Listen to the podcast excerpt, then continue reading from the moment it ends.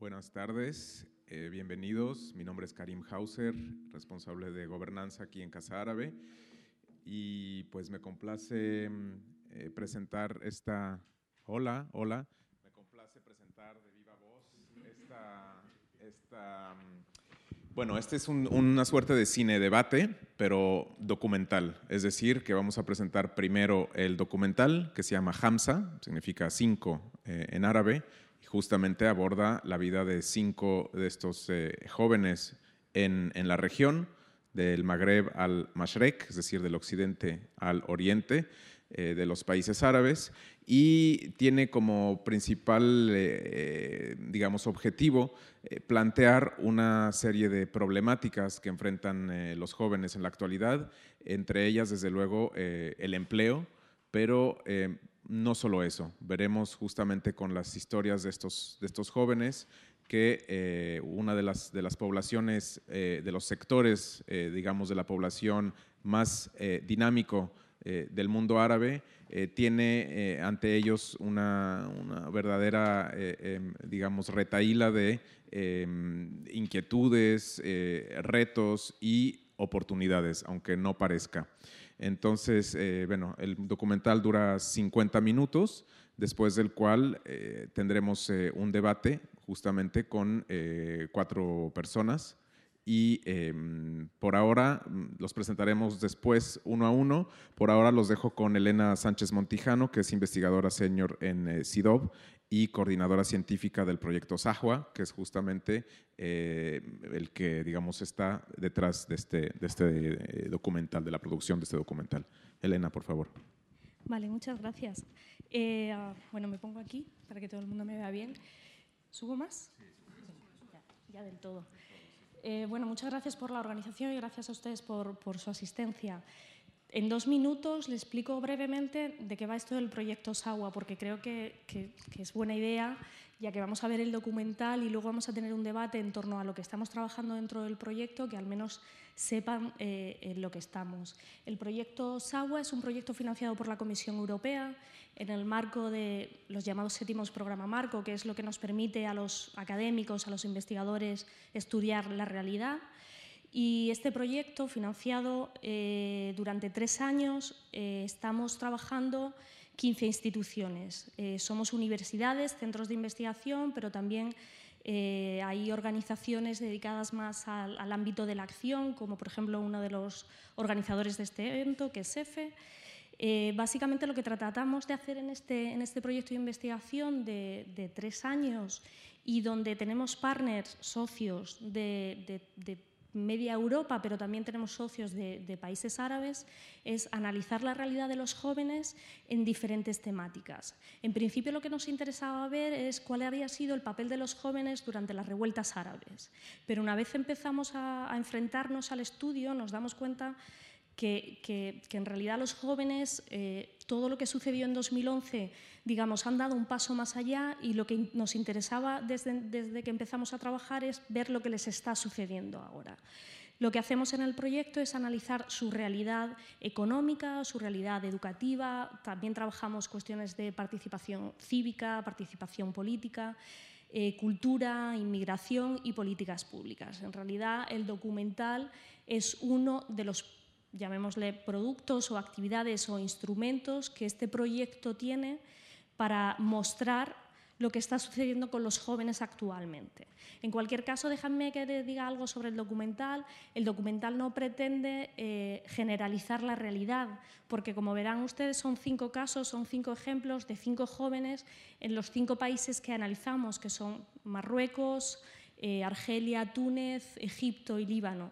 Y en realidad ellos no pretenden explicar lo que está sucediendo, ellos pretenden mostrar su realidad y explicar su realidad bajo su punto de vista. Con lo cual, el documental lo que trata sobre todo es de ampliar el público al que el proyecto quiere, quiere llegar y, esperamos que, que- podamos conseguirlo.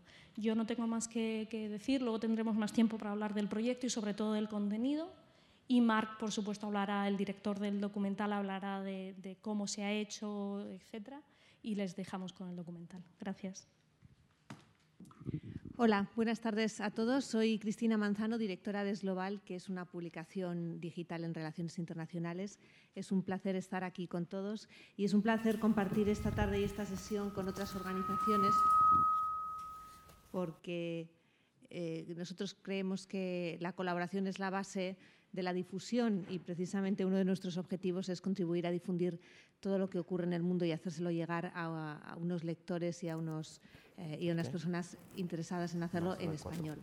Y, quiero destacar esa colaboración entre Casa Árabe, gracias Karim, siempre en la primera línea de, de la difusión y de acercar el mundo árabe eh, en España.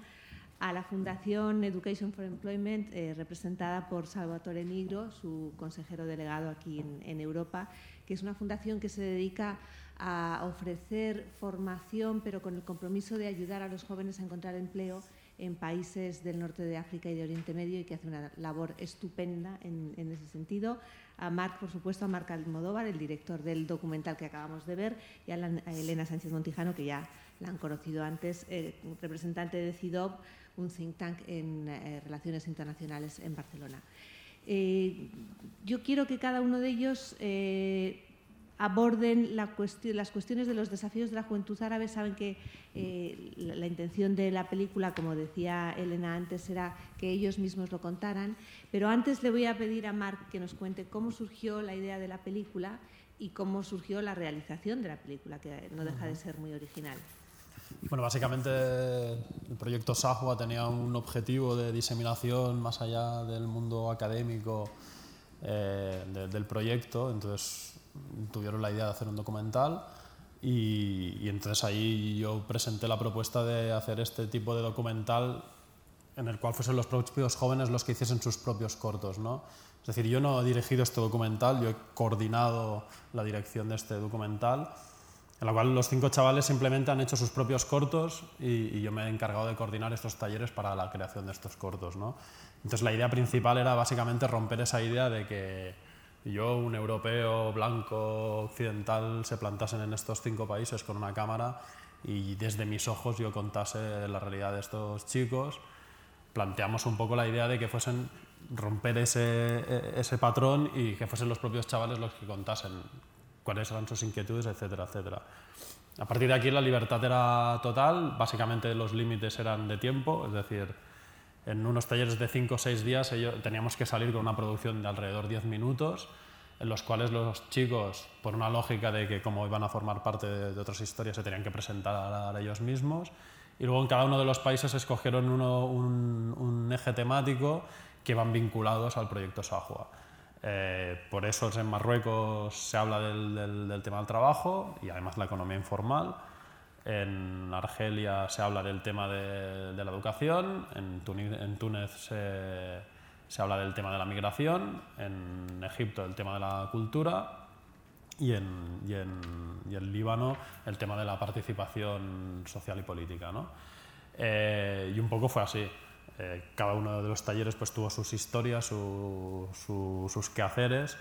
Luego, a la hora de seleccionar, que es una de las cosas que normalmente a la gente le, interesa saber, también la selección intentamos que fuese lo más equilibrado. Evidentemente, siendo cinco personas, pues la paridad no es, posible, pero hemos intentado que hubiese la máxima diversidad, tanto de género, de, estilo, de, niveles sociales, de, de niveles tanto que hubiese paridad entre mundo urbano, mundo rural, etcétera, etcétera, y que hubiese un poco de diversidad, porque otro de los grandes objetivos que teníamos cuando planteamos el proyecto fue romper esa imagen del mundo árabe monolítico, eh, prácticamente inmóvil, etcétera, etcétera, que muchas veces se, percibe desde aquí. ¿no? Entonces, un, poco romper e intentar buscar perfiles muy, muy diversos. Y creo que esa es una de las cosas que sí que se han, se han, se han retratado, porque hay variedad en todos los sentidos, tanto dialectalmente los distintos idiomas que se hablan, bueno, incluso se habla, uno de ellos es Anamazik, eh, bueno, hay variedad en todos los estilos, ¿no? en cuestiones de género, en cuestiones de aproximación, hay gente con, con una conciencia política más explícita, otros con una conciencia política menos explícita, eh, hay variedad, gente que es mucho más buscavidas, gente que tiene otros tipos de, de, aproximaciones, etcétera, etcétera, y yo creo que, que eso eh, lo, hemos, lo hemos retratado un poco. ¿no? Y también en esa tensión permanente en la que vivimos todos entre tradición y el peso de la tradición, incluso en algunos casos el peso de la religión también, y otro, otro estilo de vida más moderno. Esa, eh, eh, por ejemplo, no solo das voz o dais voz a los propios chicos, sino a todo su entorno. Bueno, eso fue la propia decisión de cada uno, porque, es decir, yo básicamente en cada uno de los países yo me plantaba ahí con la misma cámara y se la entregaba al joven.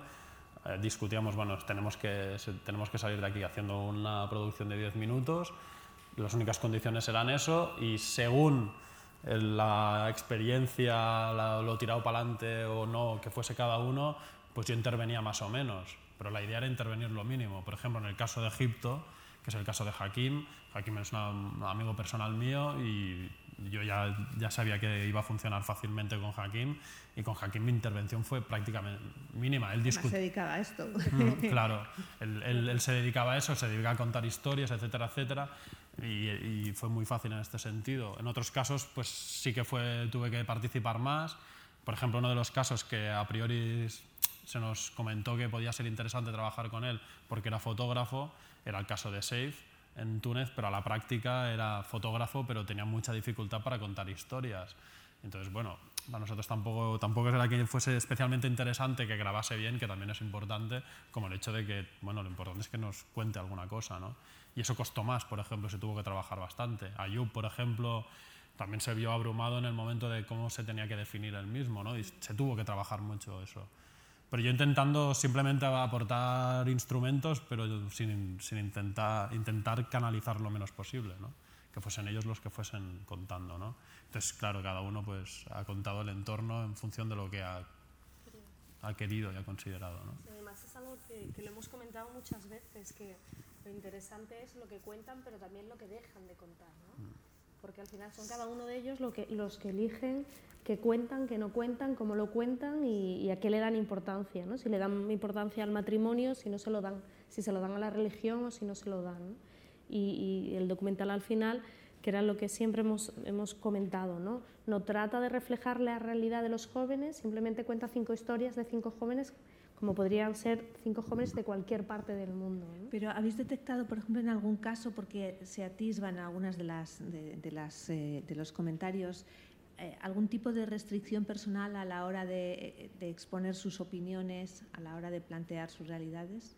Mm, bueno, ha habido situaciones para todo, ¿no? Por ejemplo, en el caso de, o sea, el caso del Líbano, Beirut, eh, Jeva era una chica que no tenía que ser la chica que tenía que participar en el documental. De hecho, Jeva es una de las, de las chicas que está trabajando en, en, los, en el proyecto Sahua y era la, la, persona encargada de facilitarme un poco las cosas ahí. Pero lo que sucedió es que durante diversos días fueron viniendo chicas que, que al principio querían participar en el proyecto, pero al siguiente día no hacían nada o lo siento, pero no voy a seguir. Y al final, a falta de dos días yo de tener que volver a coger el avión para Barcelona, pues surgió el hecho de, bueno, eh, tú qué edad tienes, Jeva, 25 años, pues me parece que lo vamos a hacer contigo. Y resultó ser una historia que, que sorprende además. Yo toda esa historia la descubrí cuando la estábamos grabando, bueno, cuando ella estaba contándola, ¿no? Eh, no me había contado nada antes, evidentemente. Y, surgió un poco así. Y sí que hay algunos, bueno, hay cosas que no se cuentan, ¿no? Por ejemplo, la gente mayoritariamente, eh, así de entrada, ningún joven se ha autodescrito a través de la familia o ha querido mostrar la familia. Hay algunos que acaban hablando indirectamente de la familia, pero no la muestran. Algunos Jeva que... acaba de casarse, por ejemplo. Jeva acaba casándose, sí. Bueno, acababa de casarse y Acaba de casarse y eso no lo comenta. o sea, el último día que acabamos el montaje, Jeva se iba a casar aquella misma noche. Y yo le dije, pero déjalo, que ya lo que queda de montaje ya lo hacemos por internet o no sé, no te preocupes, tú céntrate en, en la boda. Y, y, la chica, pues, pues que no, que no, que no, que lo acabemos y no sé qué. Y el tema del matrimonio no lo quiso sacar, no habló de su pareja, o de su marido ahora. Eh, no sé, hay, hay todo esto de cosas que no se comentan, pero que claro, que están allí. Como has comentado, cada una de las historias además recoge una de las expectativas, eh, necesidades, sueños, aspiraciones de la juventud árabe, que en muchos casos desde la juventud de cualquier parte del mundo, ¿no? en, diferentes formas de exponerlo. Yo le quería pedir a Salvatore que nos haga un, repaso a cuál es eh, el estado del empleo o del desempleo entre la juventud del mundo árabe, que es uno de los temas que aborda el documental y es uno de los temas más importantes. Seguramente uno de los desafíos que está viviendo la, la región, eh, como dices tú, el desempleo y en particular el desempleo juvenil es algo mm, que afecta a la región particularmente, pero es un problema global. ¿eh? Y, viendo las historias de estos cinco jóvenes, un poco la historia de, muchos más que viven en la región, pero de, de esta parte del Mediterráneo, Mi reflexión es que el talento, el talento de esta gente, el talento es universal. El talento es aquí, el talento es allí, pero las oportunidades no. ¿eh? Entonces vemos jóvenes en la, industria cultural, en el cine, en la arte, en la crítica literaria, pero em, hasta el pequeño comerciante que, que monta allí en el sector informal eh, su pequeña boutique, ¿no? Que dotado de creatividad intenta vender, intenta vivir al, día a día. De otra parte, nos encontramos en la región eh, con algunas empresas que están creciendo. Tenemos algunos países que crecen mm, hasta más de la media europea. miramos, por ejemplo, a Marruecos, ¿no? hay un crecimiento, un crecimiento que eh, nace de un empuje del sector privado, un sector privado pero que necesitas eh, un talento formado para puestos de trabajos nuevos. Y desafortunadamente la educación pública no eh, ha sido capaz de responder a las necesidades del sector privado. La gente hoy eh, estudia, entra a estudiar carreras por la cual no habrá puestos de trabajo cuando se acabarán los cuatro o cinco años. Lo mismo dice sí para la formación profesional. Eh, y entonces es allí que hay que invertir el modelo, no hay que hacer formación simplemente para la idea de hacer formación, pero es que ser una formación que esté muy ligada a un sector eh, específico. Y hay sectores que siguen creciendo, hemos visto sectores de las nuevas tecnologías, la misma filiera agrícola, la agricultura, el procesamiento. Eh, en, algunos en algunos países el turismo ha sido eh, destrozado en los últimos años, en el caso de Túnez y el caso de Egipto, se mantiene todavía, por ejemplo, en, en Marruecos. Ah, entonces hay que invertir, hay que invertir en estos países y hay que invertir en una formación adecuada y respondente al sector privado. No es suficiente una formación, una educación general y generalística. posiblemente la otra cara de la moneda de ese empleo, desempleo, precisamente son las migraciones, es el deseo de trasladarse a otros países, bien para encontrar trabajo o también bien para, para, seguir formándose. Elena, ¿cómo es la situación? Porque tenemos una imagen muchas veces muy distorsionada del fenómeno de las migraciones que vienen de todos estos países. Pues mira, eh, una de las cosas que nos permite el proyecto es hemos hecho una encuesta a 10.000 jóvenes en estos cinco países, 2.000 jóvenes entrevistados por, por cada país y además hemos hecho entrevistas en profundidad, focus group, eh, etnografías de vida y esto nos ha permitido de alguna forma tener muy claro qué está sucediendo no solamente en migraciones, sino en mercado de trabajo, en educación, etc. Con respecto a migraciones, eh, a diferencia de lo que, de lo que aparece en el, en el documental, ¿no? donde los jóvenes hablan de, la jarca, la, la, inmigración irregular, como, como ese gran peligro y que además lo plantea en términos de los jóvenes no deben de hacerlo. ¿no? Eh, la realidad es que muchos jóvenes es la única salida que encuentran. ¿no? Cuando, cuando se les pregunta, esto hay que diferenciar entre países, no es lo mismo el caso de Líbano, no es el, caso, el mismo caso que Egipto, eh, y, por otro lado encontramos países como Argelia, Marruecos y Túnez que se, que se asemejan más. ¿no?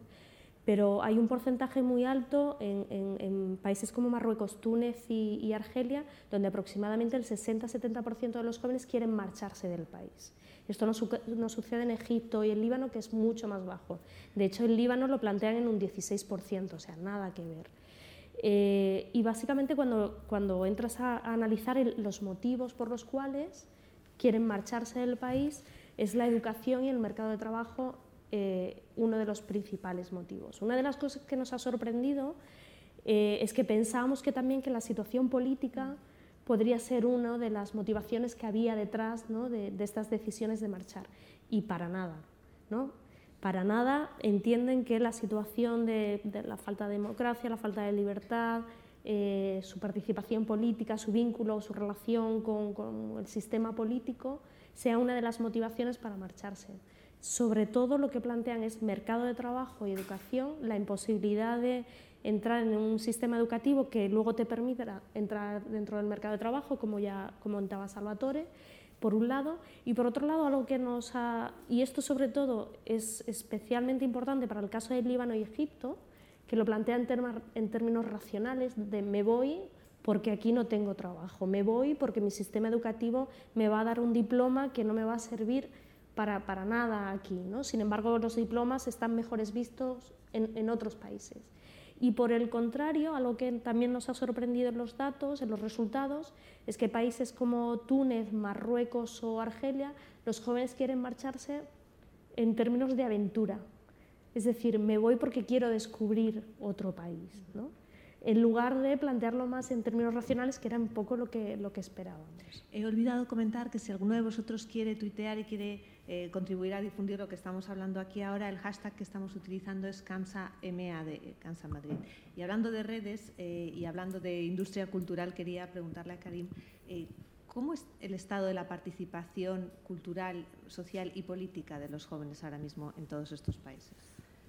Bueno, pues em, yo creo que es importante tratar de, darle un poco de, contexto histórico y, comentar que antes de, digamos, de, la, de lo que llamamos primavera o primaveras árabes en el, en el, eh, eh, que, inician, digamos, a finales del 2010 o 2011, eh, hay ya un, digamos, una serie de, antecedentes de activismo en la región, a pesar de efectivamente de las, de las dictaduras y de los regímenes autoritarios. Muchos de estos países en, en, la primera mitad o inicios de la segunda mitad del siglo XX obtiene eh, la independencia eh, de, digamos, de las, de las metrópolis de, de los países eh, en general de Europa que los habían colonizado, llámese Irak, Marruecos, Argelia o incluso Egipto con el protectorado británico, gracias a una serie de movimientos populares, digamos, de bases, ¿no? grassroots en inglés, que crean un cierto, em, una cierta idea de que se puede lograr eh, eh, digamos, cambios en, las calles. Eh, una vez que se, que se instauran los, los, los regímenes que reemplazan a, los coloniales, son regímenes casi todos autoritarios, se da en, los años 80 una serie de revueltas conocidas como las revueltas del PAN, que responden justamente a unas mal llamadas reformas patrocinadas, digamos, o impuestas eh, por el Banco Mundial y el Fondo Monetario Internacional, que eh, crean una, presión muy fuerte en la población. Y este contrato social que tenía la población con los gobiernos eh, autoritarios, en el que pues, sacrificaban sus libertades individuales por una cierta em, por una serie de subsidios, digamos, para sus alimentos, energía, etcétera, se empieza a resquebrajar. Y a partir de ahí hay un, fuerte movimiento, eh, eh, o por lo menos un incipiente movimiento social, eh, que crea algo que, que una autora que me gusta mucho, que se llama Mariam Jamshidi, llama em, emprendimiento cívico. Y entonces este emprendimiento cívico no necesariamente es político, pero lo cierto es que sí hay una serie de digamos, luchas específicas, como puede ser, por ejemplo, en Egipto a raíz de la segunda intifada palestina, que empieza a haber más gente que sale a las calles, que se manifiesta, eh, eh, digamos, de una forma un tanto temeraria, empujando aquellos, aquellos límites que estaban impuestos por eh, las, dictaduras que no permiten justamente el movimiento o la libertad de asociación y van empujando poco a poco, fraguándose camino. luego los movimientos sindicales, también como puede ser en, Egipto la de los, la fábrica textil en Mahala, logran em, nuevamente una cierta em, em, ampliación del margen de maniobra de los movimientos eh, eh, activistas y esto va a desembocar una vez que, digamos llega la primavera árabe en una, una ola o una participación eh, yo creo que sin precedentes a menos que volvamos a ese, a ese momento de de la independencia frente a las potencias coloniales, en el que realmente la gente em, decide cambiar el status quo, decide que eh, es, eh, pierde, pierden el miedo de cierta forma eh, y em, hay una, explosión de, de, asociacionismo en el que se manifiesta de, distintas formas. Por una parte, desde luego, por ejemplo, en Túnez hay una explosión de partidos políticos, eh, después de la caída del régimen de, Ben Ali. Y eh, en otras partes, en, Egipto, desde luego, mm, hay un, eh, un paréntesis que se cierra muy rápidamente, pero es donde aparecen los hermanos musulmanes, que no es que ellos representen un cambio del status quo, porque son finalmente parte, parte también del status quo, pero sí hay un movimiento en el que em, hay, una, hay una fuerte creación o creatividad por parte de los jóvenes. Eh, canciones políticas, eh, teatro callejero, pintadas o graffiti, eh, pero también startups, es decir, empresas tecnológicas que tienen también una vocación cívica, una vocación de, de, lograr algo, de lograr un cambio en eh, sus condiciones en el, en el, status quo. Por ejemplo, claramente en, la última historia de Jeva en Líbano, vemos como una joven eh, chií que lleva el hijab y que, como dice su padre, no entiendo muy bien por qué haces algo que no te va a retribuir eh, nada económicamente, está realmente entrando en un debate que no necesariamente es, es el, que, el que se espera de ella, ¿no? el que quiera realmente mm, eh, eh, echar estos límites hacia, hacia adelante y hablar del matrimonio em, em, civil, ¿no? Eh, digamos laico, pero matrimonio civil es la palabra. Entonces, em, son, son nuevas formas de expresión de los jóvenes que, bueno, mm, es cierto que en algunos casos tienen finales muy, muy infelices, pero eh, hay, hay, nuevas formas de manifestarse, nuevas formas de crear conciencia.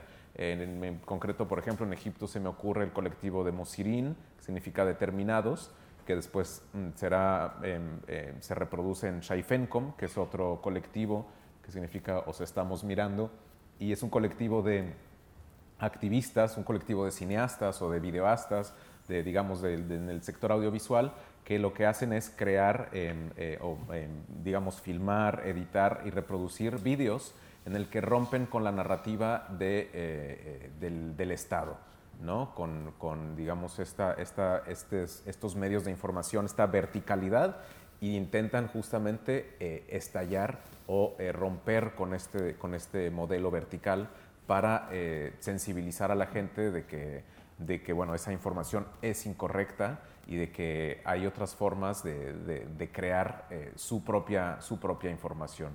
Entonces, esto pues se da en, efectivamente, como te decía, en la política, pero en el arte también, en la cultura, en, tratar de descentralizar también, que es una tendencia de, en general de, en los países árabes, pero desde luego aquí en Europa también se nos podría criticar en muchos países por el centralismo y estos jóvenes llegan con este, estos nuevos impulsos y estas nuevas, eh, eh, digamos, formas de, de, ser activistas. Has mencionado varias veces el tema del algo que, es, que, en el fondo se agrupa bajo el concepto de emprendimiento, ¿no? tanto desde el punto de vista cívico, como decía Miriam Hanshadi, como, como desde las startups, etc. Salvatore, ¿qué papel eh, pueden tener o están teniendo los emprendedores eh, la formación en emprendimiento y la iniciativa personal en el nuevo entorno económico? Pues cuando hablamos de emprendimiento, eh, eh, yo dividiría lo que es un empresario de lo que es un autónomo, que en muchos casos los dividimos. ¿no? Entonces, yo creo que la magnitud del problema del desempleo juvenil en Oriente Medio y Norte de África es tanto, hablamos más de 100 millones de puestos de trabajo que se necesita crear en los próximos años para mantener los niveles actuales, que es casi eh, imposible que las nuevas startups puedan todas abarcarlos. ¿no? No, no vamos a tener que todo el mundo va a ser Steve Jobs y va a crear miles de puestos de trabajo en cada uno de los países, em, sino que cada uno con sus capacidades, sus skills, y lo vemos sobre todo en todo lo que es la nueva tecnología, puedas vender sus servicios a dos o tres diferentes empresas, lo que llamamos self-employment. ¿no? Hoy como hoy, pues hay gente que mm, desarrolla skills de community manager, community development, web developers y vendes esos skills a dos, tres empresas diferentes, no solo en los países de Oriente Medio y Norte de África, pero lo puedes hacer muy bien hacia eh, Europa, por ejemplo. Y esto no necesita un movimiento de personas, pero sí un movimiento de creatividad, un movimiento de ingenierías. Lo que sí nos va a crear, en nuestra opinión, em, eh, la posibilidad de, de, paliar el desempleo juvenil no es ni el pequeño emprendedor ni la grande multinacional. Es una serie de pequeñas y medianas empresas que hoy em, están en el rango de 10, 20 personas, 10, 20 empleados, dar la posibilidad a estas pequeñas y medianas eh, empresas de llegar a contratar 200, 300 personas. Entonces, el crecimiento de empresas que están ya rodadas, que ya tienen una posibilidad en el mercado, que ya están establecidas, porque emprender no es tan sencillo, sobre todo cuando hablamos de barreras legales, de accesos al crédito, de todo un entorno que no facilita al emprendedor. No lo facilita en Europa, eh, sobre todo en la Europa del Sur, eh, no, lo facilita, no lo facilita seguramente en el Mediterráneo del Sur, en el Mediterráneo del Este. Eh, eso sí, empresas que ya están, están activas, están consolidadas, tienen unos productos, tienen unos servicios, tienen una red de distribución, lo que necesitan es ampliar su capital, lo que necesitan es abrirse más al mercado, no solo hacia Europa, pero también entre países de Oriente Medio y Norte de África y puedan crecer y creciendo generar 100, 150 puestos de trabajo cada uno de ellos que puedan paliar el desempleo en todos los países. Lo que todavía falta, pero, es que estas mismas empresas sean capaces de definir cuáles son sus necesidades a nivel de recursos humanos. Faltan una programación en recursos humanos, es decir, eh, cuánta gente voy a necesitar de aquí a final de año, qué tipo de perfil necesito, si contrato un comercial que me cuesta 10 ¿Cuánto es capaz este comercial de generarme en un año para pagar su sueldo y también generar el profito para la empresa para crecer? Esto todavía falta, entonces se necesita mucho mentorship de estos emprendedores que lo están haciendo bien, sin muchísimas dificultades, pero necesitan seguramente un acompañamiento que es un acceso al crédito, un acceso al capital y también un acceso al talento de recursos humanos. Mm, Marc, creo que la película se ha presentado en el Cairo, en el marco de, todo el proyecto. ¿Qué acogida tuvo allí? ¿Cómo reaccionó la gente que la vio? Bueno, pues en general muy interés. en general la, la, reacción de la gente a nivel global está siendo bastante, bastante positiva, bastante más positiva de lo que esperaba yo incluso. Y bueno, lo pasamos en Alejandría, que es donde, de donde es Hakim y donde son activos la gente que, que sale en la película. La reacción fue muy buena, fue muy interesante. Eh, a Ali no le gusta mucho cómo sale la película y comiéndose el bocadillo, pero, pero aparte de eso. Y, en Cairo también estuvo muy bien, la gente muy, muy, muy, muy curiosa de ver, pues eso, gente distinta, la diversidad. A la gente también le, le choca la, la, diversidad que ellos mismos ven con, con, el resto de países. Además, yo creo que hay algo muy interesante y fue que en el Cairo la presentamos con todos los socios, con lo cual eh, estaban los socios argelinos, los marroquíes, con lo cual ellos mismos veían eh, sus jóvenes ¿no? representando a su país. ¿no? Y yo creo que eso fue también muy interesante, ¿no? que no solamente era egipcios viendo la parte de Egipto, sino los, como estaban todos los socios, estaban viéndose un poco representados a sí mismos. Algunos les parecía un poco outlier, ¿no? como era poco representativo de la realidad de la juventud, pero bueno, como hemos dicho, ¿no? tampoco pretendíamos con el documental hacer una representación fiel de, lo que, de cómo son los jóvenes, porque es imposible ¿no? en, un documental decir los jóvenes son así. Está claro, y además tampoco el mundo árabe es algo homogéneo. Nosotros lo, lo metemos todo bajo este paraguas, pero ¿qué diferencias veis entre la juventud de los cinco países? Así, un, rasgo característico, si es que se puede sintetizar tanto.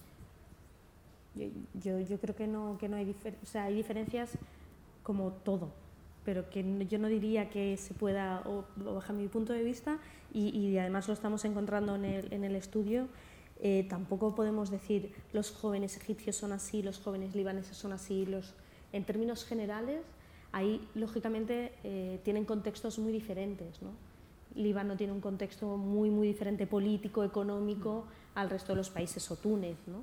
Y lógicamente esos contextos políticos, económicos, sociales, hace que los jóvenes reaccionen de forma diferente.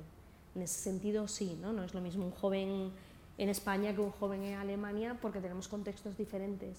Pero en cuanto a la forma de comportarse, en cuanto a la forma de cultural, de participación política, eh, no, no, encontramos grandes diferencias. Lo que sí hay es un común denominador en todos estos países de, de jóvenes desesperados ante la situación económica y, educativa del país, ¿no?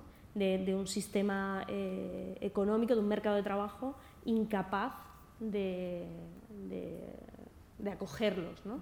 E incluso y esto es algo muy interesante, ¿no? incluso con, con, niveles educativos muy altos. Y además algo también muy interesante vinculado con migraciones. Cuando les preguntamos si quieren, si quieren marcharse, cuando analizas por nivel educativo, son los jóvenes con mayor nivel educativo los que más quieren marcharse. ¿no? Y eso es porque no tienen un mercado de trabajo en el que, en el que poder eh, desarrollarse. Vamos a abrir también eh, la discusión a la gente del público. Si alguien quiere preguntar algo o comentar algo, por favor que levante la mano. Eh, y si no, yo sigo, sigo preguntándoos a vosotros porque al final este proyecto está apoyado por la Unión Europea. ¿Qué quiere la Unión Europea? Mm, ¿Qué quiere aportar con esto? Es decir, más allá de descubrir una serie de elementos que está muy bien, pero ¿hay, ¿hay algún resultado práctico que quiera conseguir?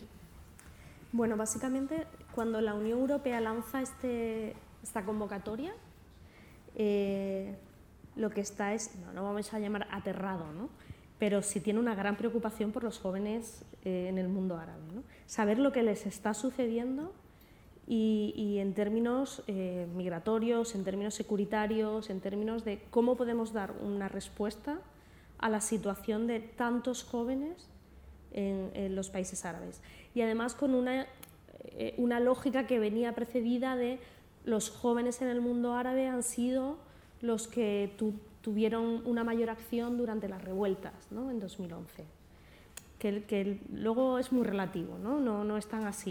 Y el estudio que estamos obteniendo, los resultados muestran que no están así, ¿no? que no fueron tan activos o, o fueron activos, pero, pero, pero, no en porcentajes altísimos, ¿no? en porcentajes muy, muy limitados. Y, básicamente lo que buscaba la Unión Europea y lo que busca la Unión Europea es saber cómo poder actuar ante, ante, ante el Mediterráneo, ¿no? ante el sur del Mediterráneo. Y yo creo que, que, hace dos semanas estábamos en Bruselas con la Comisión Europea y con el Parlamento y básicamente lo que le veníamos a decir es, eh, señores, ustedes tienen un problema y es que hay un porcentaje muy alto de jóvenes que quieren venirse pero que quieren venirse porque no encuentran respuesta. Pero igual que nuestros jóvenes en España quieren marcharse, ¿no? o jóvenes portugueses, italianos, ¿no? entre un sistema, entre un mercado de trabajo que no, que no les permite acceder y sobre todo eh, tener una autonomía, ¿no? porque yo creo que esto Además es algo muy interesante que aparece todo el rato en el, en el documental, el concepto de autonomía ¿no? y de transición, transición de ser joven a ser adulto. Y toda la transición, en la mayoría de los casos, los jóvenes la ven accediendo a un, a un empleo. ¿no? Y, y, claro, cuando le comentas a la Comisión Europea y al Parlamento, señores, esta es la situación del mercado de trabajo y estos jóvenes necesitan trabajar. ¿no? Creo que, que, que, deben de tomar buena nota ¿no? de, de, lo que está sucediendo. Vuelvo, Karin, perdona, a las, a las redes sociales porque se magnificó mucho su papel precisamente durante las revueltas árabes. ¿no? Y ahora tú estás diciendo que parte de los resultados de este proyecto indican que a lo mejor los jóvenes, o no solo los jóvenes, fueron tan activos. Se magnificó ese papel. ¿Hay tantos jóvenes eh, en las sociedades árabes eh, movilizando, participando activamente en redes sociales o no? Yo creo que fue, o sea, el, el momento en el que, en el que se, en, digamos, se eclosiona la, la primavera árabe, hay hay una, un eh, incremento exponencial de eh, la participación de los jóvenes en las redes sociales, pero sí, desde luego que se magnifica, desde luego que se magnifica porque, eh, pues porque están constantemente 18 días de, ¿no? de, en Tahrir, es lo, es, lo, único que había en nuestras, nuestros televisores, ¿no? pero desde luego que representan a una proporción eh, de jóvenes urbanos o urbanitas eh, que pueden efectivamente tuitear, eh, no solo en árabe, sino en inglés. Entonces, esto desde luego es como la punta del, iceberg o iceberg. es decir, no, no, representa la totalidad de, la sociedad. Eh, hay una gran, eh, digamos, eh, parte de la sociedad que no está representada porque está en los campos, es, es, es, un país, Egipto, por ejemplo, sigue siendo un país muy rural. Eh, bueno, en Túnez, desde luego, hay, no, hay, no hay una diferencia tan grande entre, eh, en, la, en, la, densidad de la población. Eh, en, en, en, otros países como Libia, bueno, pues también es, es eh, la gente que tiene acceso a, a, los, a las redes sociales es también muy inferior y no necesariamente responde a las lógicas tribales con las que luego, eh, digamos, el, país empieza a, a, desmembrar. Entonces, no es el mejor termómetro, o sea, desde luego que, que sí nos da una idea de los principales eh, eh, debates y, digamos, eh, eh, posiciones a veces muy extremas que puede haber en uno y otro lado del, del espectro político, pero hay que, hay que irse con cuidado, porque no porque haya un grupo de Facebook las cosas están cambiando sobre el terreno y cada vez es cierto que ha ido con, con, el incremento de, o el regreso del autoritarismo, en, en, concreto en, en, Egipto, pero desde luego los, el caso de, de, de Siria, de Libia o de Yemen, pues no, no, no, no, son un indicativo de que, de que eh, las personas estén, estén menos implicadas, simplemente es que no tienen esos, eh, eh, eso, la forma de, de, llegar y de utilizar esos medios. Es muy peligroso hacerlo ahora mismo, ¿no? Pero la sociedad en general en, el mundo árabe es una sociedad que, sí que tiene acceso a, los, a, los a la telefonía móvil. Eso, eso sí, hay, hay, una, hay una gran eh, eh, expansión de la telefonía móvil o celular. La gente quiere estar al, eh, al, día con su, con su teléfono, con su smartphone. Otra cosa es que, es que participe activamente en Twitter con comentarios políticos. Mm, por, posiblemente lo que harán es como en uno de los capítulos el señor que está poniendo fotos en Facebook, ¿no? Que le dice, usted está todo el día haciendo fotos en Facebook. Pues eh, son de flores y de, de ¿no? El, el, el, el, cuscús y en fin, no necesariamente tienen un, un, un, contenido, un contenido político. Y otra cosa que quería comentar eh, en relación a lo que decías de la diferencia entre los países, es cierto que, como decía Elena, es muy complicado eh, poder, digamos, en, en, una o dos frases decir eh, qué diferencia un tunecino de, de, un argelino, de un marroquí eh, en cuanto a juventud.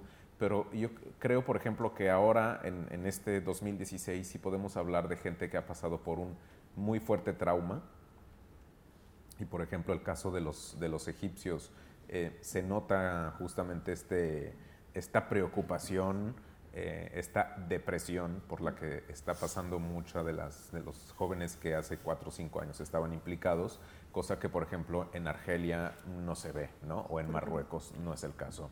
Entonces hay un, hay un aspecto que se, se tiende a ignorar mucho, que es el de la salud mental, no solo de los jóvenes, desde luego de sus, de sus padres también, pero que, que, si uno se detiene, aquí tuvimos también a Sally Toma, una, una psicóloga egipcia, y hablaba de casos muy severos en los que es importante tomar en cuenta esto para saber también por qué quizás no entran, eh, o sea, no son parte de la fuerza laboral. Desde luego una, una, parte importante es porque estructuralmente no existen oportunidades, pero en otras ocasiones es porque es, tienen un trauma severo y lo que quieren es salir de ahí. ¿no? por todo lo que ha sucedido en estos últimos años o porque si deciden hacer algo se encontrarán que que estarán en, en, la cárcel o, con, los torturan. Entonces, algo que, por ejemplo, en Líbano hay, hay, otros problemas, ¿no? Y hay otras disfuncionalidades eh, familiares eh, severas, pero no son estos traumas muy recientes, ¿no? Y, se, y, creo que se ve un poco en la implicación que tienen eh, o en el deseo de participar activamente en, en, Beirut ahora con el tema de las basuras y eso se, se ha generado un movimiento que es el de Beirut Madinati y esto que es eh, claramente una iniciativa cívica, eh, juvenil, muy activa, politizada, eh, que no existe, que sería imposible de pensar en Egipto en la actualidad. Yo quería hacer un, inciso sobre el tema de los ciberactivistas, que ha comentado muy bien Karim. Yo creo que ahí hay una gran responsabilidad. Yo como periodista que estuve trabajando en Egipto durante tiempo, el resultado de eso, o sea, el gran problema que sucedió es que es que es lo que pasa siempre, una zona completamente desconocida, aterrizan periodistas, que, es lo que sucede, gente que no sabe el idioma, gente que no sabe la realidad local, y lo único a lo cual tenían acceso esa gente era gente de clase media alta, que hablaba inglés, que tuiteaba. Entonces ese perfil fue súper explotado. Y no se hablaban de los otros perfiles que existían, que eran los campesinos, los obreros, los niños de la calle, que eran la carne de cañón delante, delante de la policía. Y nadie ha hablado de estos perfiles porque los periodistas que llegaron y que aterrizaron en ese momento no tenían los instrumentos para poder hablar de eso. Y se habló tanto del ciberactivismo que se generó esa especie de, racismo activista que luego funcionó y, destrozó mucho los propios movimientos políticos que se estaban generando en ese momento porque se generó un verdadero racismo y clasismo activista que luego afectó muchísimo todo, toda esa esperanza y toda esa luz que había en ese momento, todos esos movimientos culturales de los cuales estaba hablando Karim, es, tal cual. Y yo creo que la gran responsabilidad fue eso, de, hablar de lo que pasaba en Tahrir desde una cámara eh, en la sexta planta de un hotel de lujo en la Plaza Tahrir y decir lo que esos jóvenes querían, o jóvenes o no jóvenes, esa gente que es lo que quería, y, y a través de los ojos de periodistas que, que, no sabían el idioma local, que no veían la realidad. O sea, para mí el paroxismo fue el nivel de TV3 mandó ahí a Pilar Raola a hablar y Pilar Raola decía que cuáles eran las soluciones de Egipto y, no había ningún problema sobre eso.